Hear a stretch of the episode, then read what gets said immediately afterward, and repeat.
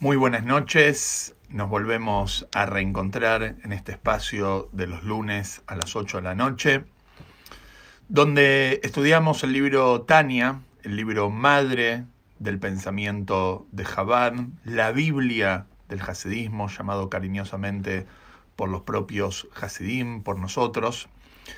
Y estamos en el primer capítulo, ya vamos por la quinta clase, parece increíble, en este contexto que cada uno está en su casa, casi en todos los lugares del mundo, y aquí en Buenos Aires también, ya hace un mes, si no estoy confundido, ya es difícil llevar la cuenta, que estamos cada uno desde su hogar, pero obviamente aprovechando el tiempo, aprovechando cada momento y aumentando nuestro conocimiento, que obviamente es para llevarlo a la actitud. Como siempre decimos que lo importante del conocimiento no es simplemente el adquirir el conocimiento, sino que ese conocimiento nos pueda llevar a un cambio en lo actitudinal. Voy a compartir con ustedes mientras se conectan de donde van a poder eh, imprimir el Tania, el capítulo 1, lo que estamos viendo. Eh, lo pueden seguir desde el celular. Recomiendo imprimirlo o recomiendo tener el texto a mano y no simplemente eh, escuchar lo que estamos hablando, ya que cada persona tiene varias formas de incorporar el conocimiento y una de ellas es, obviamente por lo auditivo, pero también muchos somos visuales, así que es importante leer de adentro y como dicen nuestros sabios, que ya lo enseñamos en varias oportunidades, otiot más kimot, las letras nos hacen sabio. Entonces estamos, si van a tener el Tania en sus manos, eh, estamos en el renglón que empieza con la explicación del tema. Sería la tercera hoja si lo van a, imprimir de ahí del link. Y nuevamente recuerdo de que estos videos después los subimos a nuestro canal de ISEG en YouTube, donde los pueden ver ahí. También quedan grabados acá en Facebook. Y también nuevamente abro el espacio para los que quieran eh, preguntar o compartir pensamientos aquí en los comentarios. Están abiertos para que cada uno lo utilice eh, y podamos ser un, tener una clase interactiva. Entonces, simplemente para meternos en el contexto, el libro Tania es el libro del Beinoní, el libro del hombre intermedio, el libro del hombre normal. Y el Alter Rebbe, con todo el esfuerzo, intenta definir en este primer capítulo qué es un Beinoní. Y alrededor del Beinoní también qué es un Tzadik y qué es un Rasha. Y habíamos dicho que la conclusión de la clase anterior, que realmente un Beinoní no puede ser de ninguna manera esa persona que tiene mitad de defectos. Porque si es una persona que tiene mitad de defectos, no sería de ninguna manera un Beinoní, sino sería un rayá, porque un rayá es apenas con un solo defecto. Me gusta un ejemplo que si un alumno tiene un examen y en el examen eh, se saca un 9, entonces es una, obviamente una muy buena nota. Sin embargo, no es perfecto. Perfecto es 10. Perfecto es quien no tiene absolutamente ningún error. Lo mismo es con el tzadik. El tzadik no puede ser una persona que tenga un error.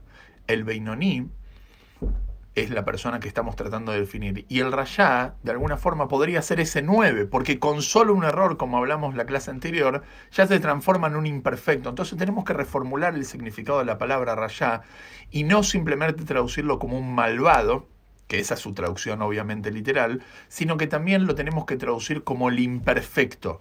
La persona esa que no es un 10, que le falta algo, que tuvo un error y que todavía no se arrepintió. Entonces, una vez que nosotros tenemos claro que un Beinoní no es esa persona que tiene mitad de virtudes y mitad de errores, sino que es una persona que vamos a analizar que realmente la diferencia entre un tzadik y un Beinoní no tiene que ver tanto con lo que pasa externamente, sino principalmente con su ser más interno, con su Neyamá, con su alma. Y eso es lo que vamos a explicar en el capítulo, en el, en el curso que vamos a tener hoy. Entonces estamos donde dice em, otra vez la explicación del tema. Entonces dice así, la explicación del tema puede hallarse a la luz de lo que escribió Rabbi Jaim Vital. Rabbi Jaim Vital fue el alumno principal de Larizal, vivió hace 500 años atrás, en Sharak Dusha y en Etzheim, portal 5, capítulo 2.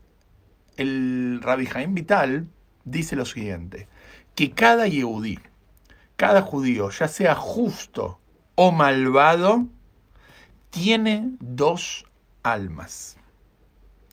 ¿Qué significa? ¿Qué es lo que está diciendo Rabbi Jaim Vital? Nosotros estamos hasta el Tania acostumbrados a pensar que cada ser humano tiene un solo alma, una sola identidad.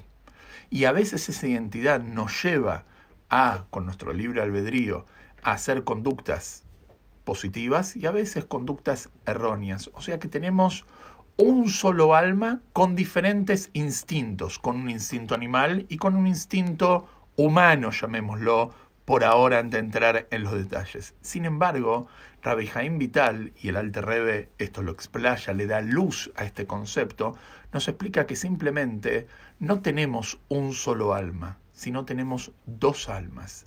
Tanto una persona que es un rayá como un tzadik. Solamente que el tzadik, que ahora vamos a hablar que también aparentemente tiene un alma animal, tiene un alma animal, pero él la transformó con el tiempo al bien, porque como vamos a ver, el alma animal no es algo negativo, sino simplemente es animal, o sea, es impulsiva, y la persona tiene que aprender a transformar ese impulso en cosas positivas. Es más, con el alma animal una persona puede llegar mucho más lejos que con el alma divina. Entonces seguimos en el texto que lo compartí ahí en los comentarios, lo pueden seguir de adentro y recomiendo que lo, sigan de adentro. Entonces, Rabbi Jaim Vital dice que cada yudí, ya sea justo o malvado, tiene dos almas. Como está escrito, y acá trae la prueba, la prueba en el profeta Ishayahu, que dice, y las Neshamot, almas en plural, que yo he hecho, que he hecho, perdón. O sea, que el profeta en nombre de Dios está diciendo que Dios puso en cada persona, en cada yudí, dos almas. Vamos a ver qué son estas dos almas. Estas dos Neshamot, estas son dos Nefayot. ¿Qué es lo que quiere decir acá que son dos Nefayot? Dos almas y fuerzas vitales. ¿Qué es lo que quiere decir acá? Acá hay algo muy profundo en el pensamiento jasídico. La persona no simplemente tiene dos tendencias. Dos tendencias podemos llegar a decir, bueno, que tiene un alma y que tiene una tendencia para un lado, una tendencia para el otro. Sin embargo, acá estamos diciendo que tiene dos estructuras, que tiene dos identidades, que la persona no simplemente tiene dos tendencias. Es algo, esas dos tendencias es algo chiquitito a comparación de decir que tiene dos almas, dos identidades. O sea que cada uno dentro de nosotros no tenemos una sola identidad, sino tenemos una doble y completa identidad. Dos almas. Como dice acá, dos almas y fuerzas vitales. Entonces empieza a explicar primero el alma animal, el alma, como vamos a ver ahora, de la clipa que vamos a explicar el significado. Pero antes de explicar el significado que significa el alma, digamos, animal o el alma de la clipa, ¿por qué si tendríamos que elegir nosotros con cuál de las dos almas empezamos a explicar en el libro? ¿Con el alma buena o el alma mala? ¿El alma divina o el alma animal? Bueno, obviamente empezaremos con lo positivo. Sin embargo, empieza el alter rebe con lo negativo. ¿Por qué? Porque la persona en un comienzo, apenas viene al mundo, tiene su alma animal totalmente desarrollada y el alma divina recién va ingresando en la persona con el pasar del tiempo, o mejor dicho, la tiene pero se va revelando en la persona, se va revelando en el Brit Milá, se va revelando después más adelante por intermedio de la educación, de la educación perdón, se va, se va revelando en el Bar Mitzvah, en diferentes etapas de la vida de la persona, se va revelando este alma divina que estaba oculta, estaba latente dentro de uno. Sin embargo, el alma animal ya está desde el momento del nacimiento y está totalmente desarrollado. Y la prueba, que los chicos tienen comportamientos animales. Al final de cuentas, aunque parezca muy dulce, cualquier bebito, tienen comportamiento animal. ¿Qué más animal que un chico que constantemente está demandando que toda la atención esté dedicada a él?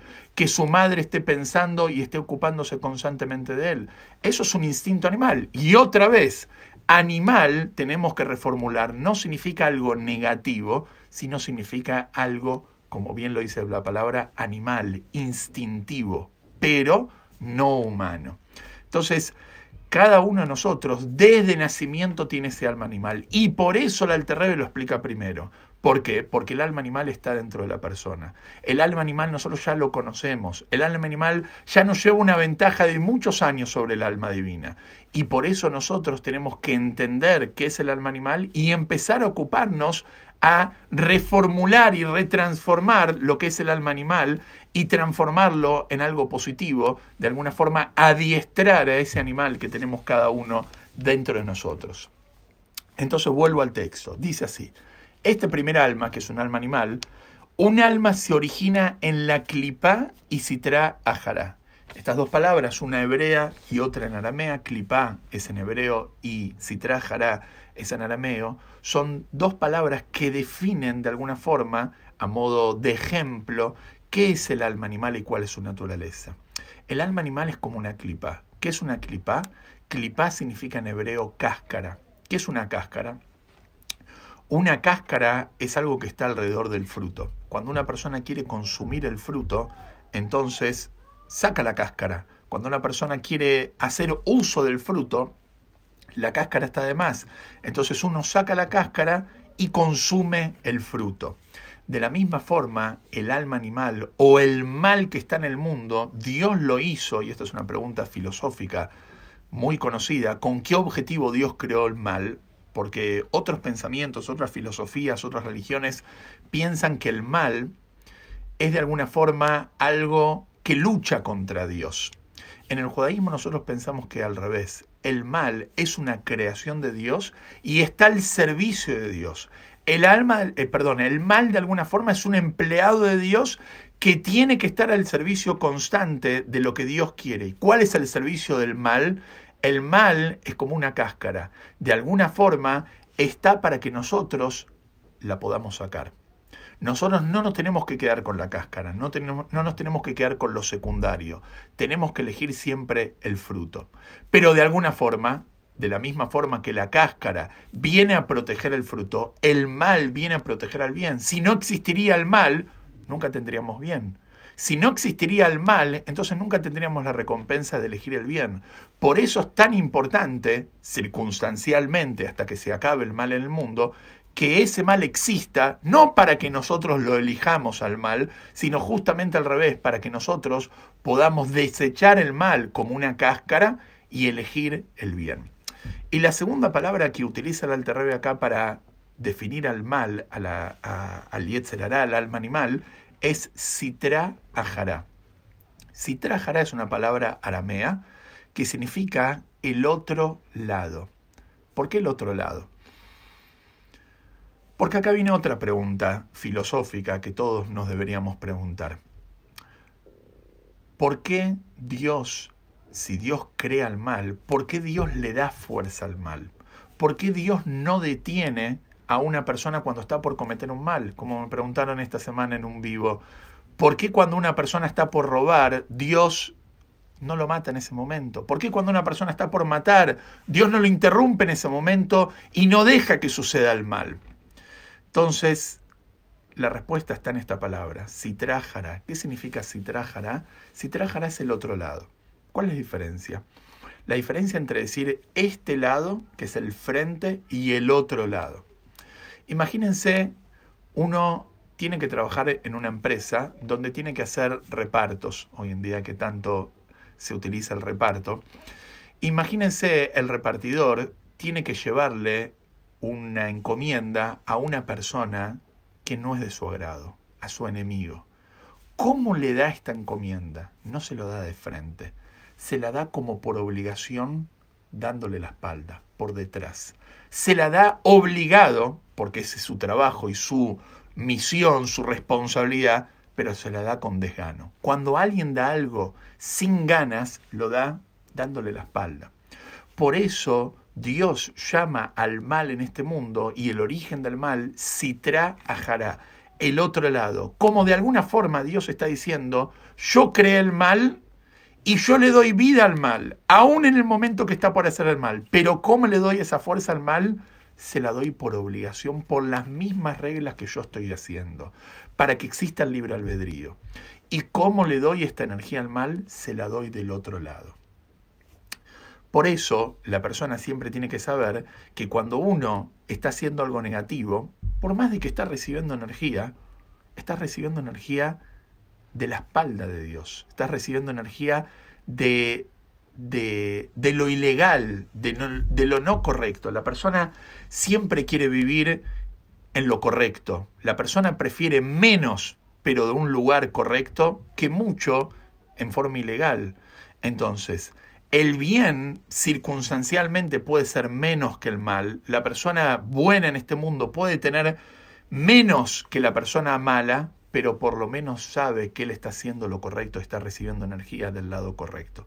Y por eso llama al alma animal y su origen del alma animal que se origina en la clipa y la citrájara. Y sigo leyendo. Este es este nefesh es este alma que se origina en la clipá y si trajará, el que está investido en la sangre del ser humano.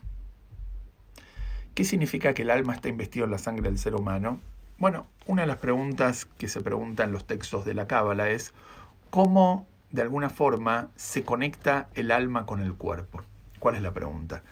El alma es totalmente espiritual y el cuerpo es totalmente físico, burdo y material. ¿Cómo algo espiritual se puede conectar con algo material? Yo entiendo que dos cosas materiales se pueden unir o dos cosas espirituales se pueden unir. Sin embargo, algo espiritual con algo material no tienen punto de fusión. ¿Dónde se conecta el material con lo espiritual? Por intermedio de la sangre. Y particularmente en la sangre en, de alguna forma, el calor, el vapor que genera la sangre. Porque de alguna forma ese vapor es algo material, pero dentro de lo material es una de las cosas más abstractas, como el fuego, como vamos a ver ahora. El calor, el vapor, es algo abstracto que de alguna forma el alma, la parte más material del alma, se conecta con la parte más espiritual del cuerpo que son los vapores de la sangre que se generan, se generan por intermedio de que la sangre circula por el cuerpo. Por eso, una de las señales que una persona, Dios libre, falleció, es cuando se interrumpe, digamos, su, su recorrido de la sangre, obviamente cuando tiene un paro cardíaco, Dios libre. Entonces, este alma es el que está investido en la sangre del ser humano. Y es este alma, de alguna forma, el que cumple la función de darle vida a la persona. Porque como vamos a ver, una de las funciones principales, pero no única, del alma es darle vida a la persona. Pero vamos a ver que hay otras funciones que también tienen que ver con el alma investida en el cuerpo. Entonces dice así, el que está investida en la sangre del ser humano, dando vida al cuerpo, como está escrito en la Torah, porque el nefesh de la carne está en la sangre. No quiere decir de ninguna manera que el alma, perdón, no quiere decir de ninguna manera que la sangre es el alma de la persona, porque si no una persona que donaría sangre o recibiría sangre estaría de alguna forma llevándose el alma de otra persona, no. En la sangre de la persona es el vehículo por el cual el alma vive dentro del cuerpo es como yo podría decir, el autopista es el camino por el cual un auto transita. Pero un auto puede transitar fuera de la autopista. Bueno, exactamente lo mismo. La sangre es el camino por el cual el alma transita dentro del cuerpo. Una persona, Dios libre, que pierde su sangre, pierde su vida. Y continúo. De este de este alma animal, que es el primero que está explicando, como dijimos recién, de este alma animal surgen todas las malas características que derivan de los cuatro elementos de mal que hay en ella. El alma animal es la fuente de todas las malas características que tenemos nosotros. Sin duda, cada uno de nosotros, seguramente, tenemos cosas negativas. La pregunta es de dónde viene esto. No viene de la parte divina, no viene de la parte buena dentro de nosotros, sino viene de nuestra parte animal. Y esto deriva de los cuatro elementos de mal que hay en ella. En las ciencias naturales de la antigüedad, en antaño, se hablaba de, de los cuatro elementos de la naturaleza en el plano físico terrenal. Empezando de abajo hacia arriba, la tierra, el agua, el aire y el fuego. Son los cuatro elementos de la naturaleza. El Alter Rebbe va a traer estos cuatro elementos en su sentido espiritual y va a explicar cada uno de estos elementos qué relación tiene con el mal y su faceta dentro del alma animal. Y dice así, a saber, por ejemplo, la ira y el orgullo emanan del elemento fuego que se alza hacia arriba. Por ejemplo, vamos a ver dos características. Obviamente no va a traer todas las características negativas porque tendría que escribir un libro entero de características negativas, pero empieza con dos que muchos de nosotros podemos llegar a tener. La ira y el orgullo, el enojo y el orgullo. ¿De dónde emanan estos estas dos características dentro de la persona? Emanan del elemento fuego, que así como el fuego va para arriba, así también la persona que es que se enoja va para arriba y la persona que tiene orgullo va para arriba. Entonces yo les pregunto a ustedes, ¿por qué justamente el enojo y el orgullo vienen del elemento fuego? ¿Qué relación hay entre el enojo y el orgullo? La respuesta es muy sencilla. Normalmente, ¿quién es una persona que se enoja? Una persona orgullosa. ¿Quién es una persona más propensa a enojarse? Justamente la persona orgullosa. ¿Por qué? Porque, ¿por qué uno se enoja? Uno se enoja porque me tocaste, porque te metiste en mi mundo, porque fuiste en contra de lo que yo quería eso de alguna forma habla de una persona orgullosa, que no quiere decir que es algo negativo, pero una persona excesivamente orgullosa seguramente va a ser una persona fácilmente enojable. ¿Por qué? Porque seguramente hay muchas cosas que van a entrar en contradicción con su vida. Y por eso vemos que el enojo y el orgullo están relacionados, pero en esencia, ¿por qué están relacionados? Porque vienen del mismo elemento, elemento fuego. Entonces, cada uno de nosotros desde su casa, no hace falta que cada uno lo comente, es algo privado, cada uno de nosotros puede analizar, ¿soy una persona orgullosa? ¿Soy una persona soberbia? ¿Soy una persona que me enojo? Seguramente mi alma tiene mucho elemento fuego, tiene mucho fuego dentro de sí mi alma. Cada uno de nosotros tenemos diferentes elementos. Es como cuando una persona hace una torta. Algún ingrediente le tenés que poner. Cuando Dios hizo al hombre, veo los saludos, cuando Dios hizo al hombre, entonces tuvo que hacerlo con diferentes elementos, con diferentes ingredientes y a uno le puso de un ingrediente, a otro le puso de otro ingrediente, a cada uno le puso algo, nadie se salva en este mundo. El que tiene enojo tiene enojo, el que tiene ira tiene ira, el que tiene soberbia tiene soberbia, no hay nadie perfecto en el mundo, pero cada uno desde su lugar tiene que analizar, bueno, yo con qué elementos estoy hecho, mi alma, así puedo de alguna forma corregirlos. Porque como dicen nuestros sabios en el Talmud, saber la enfermedad es la mitad de la cura. Cuando una persona sabe que está enfermo, hace algo en pos de curarse. Cuando una persona no sabe la enfermedad, no hace nada. Cuando nosotros sabemos qué características negativas tenemos dentro de nosotros, entonces podemos empezar a trabajar para corregir. Justamente para eso estamos en este mundo. Si vamos a irnos de este mundo como vinimos, o si vamos a, irnos de este mundo seguramente peor de lo que vinimos en nuestra conducta, entonces no tuvo mucho sentido. Estamos acá justamente para poder corregir nuestras características negativas. Entonces vimos la primera característica negativa que es que surge del elemento fuego. Segundo elemento, el apetito, sigo leyendo en el texto, el apetito por los placeres emana del elemento agua, ya que el agua promueve el crecimiento de todo tipo de cosas que causan placer. Y explica lo siguiente, existe un segundo elemento, que es el elemento agua. que cada uno de nosotros seguramente tenemos dentro de nosotros. ¿Qué es lo que hace este elemento agua? El elemento agua hace que la persona sea una persona que busca placeres. Y nosotros vamos a decir, bueno, pero ¿quién, quién no busca placer? Sí, seguro, todos buscamos placeres. Pero particularmente hay gente que su vida es la búsqueda de placer. Su vida es estar mejor, más cómodo, comer mejor, dormir mejor, tener un placer más.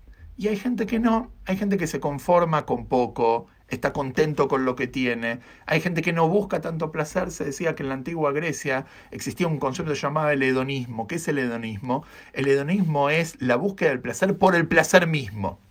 En el hasidismo no se trata de anular el placer, pero sí saber que el placer es un medio para un objetivo superior.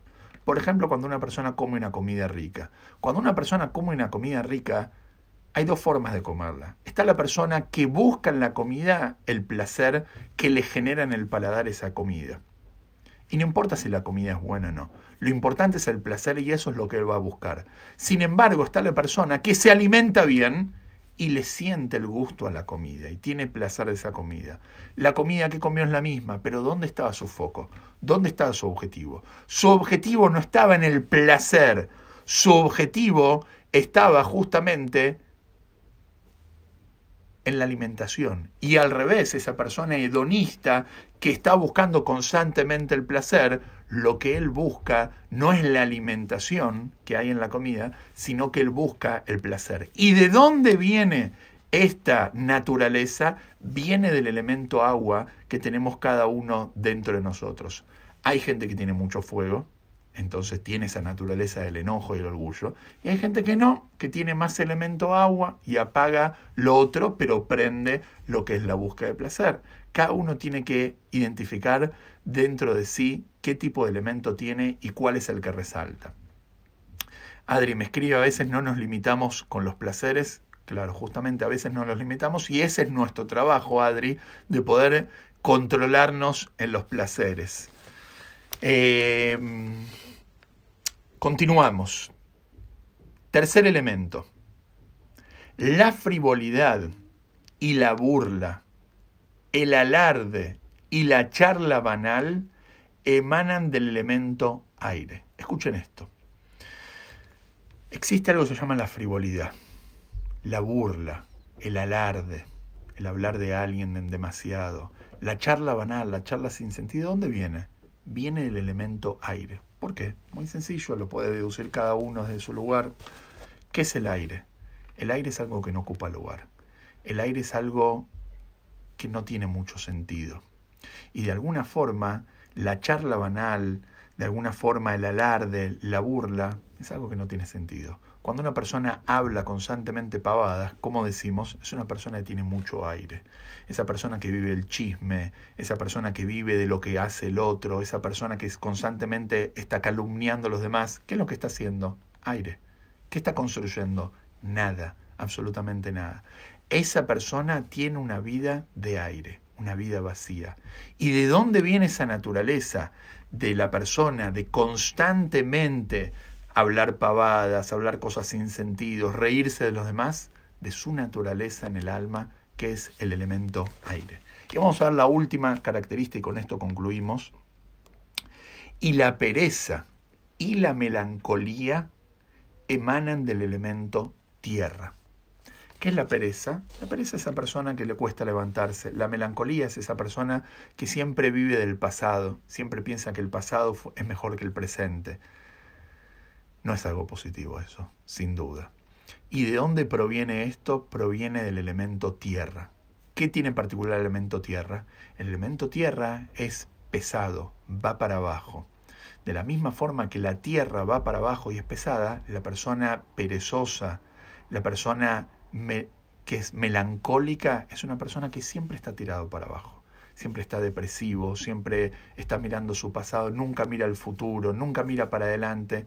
Es una persona que tiene mucho tierra en su alma. Entonces, bueno, si nosotros podríamos elegir qué elementos tener en nuestra vida, sería fantástico, pero así estamos, así nacimos, y cada uno tiene sus características y vino justamente al mundo para identificarlas primero y segundo, para empezar a trabajarlas y reformularlas. Y no quedarnos simplemente con eso, con lo que vinimos al mundo, sino poder utilizar esas características, el agua, el fuego, el aire y la tierra, en un sentido positivo, en el servicio a Dios para ser mejores personas en este mundo. Así que nos vamos despidiendo. Les deseo que podamos concluir este Pesas con mucha alegría y que nos volvamos a reencontrar, si Dios quiere, el lunes que viene para seguir con este estudio. Haxameach, buen día.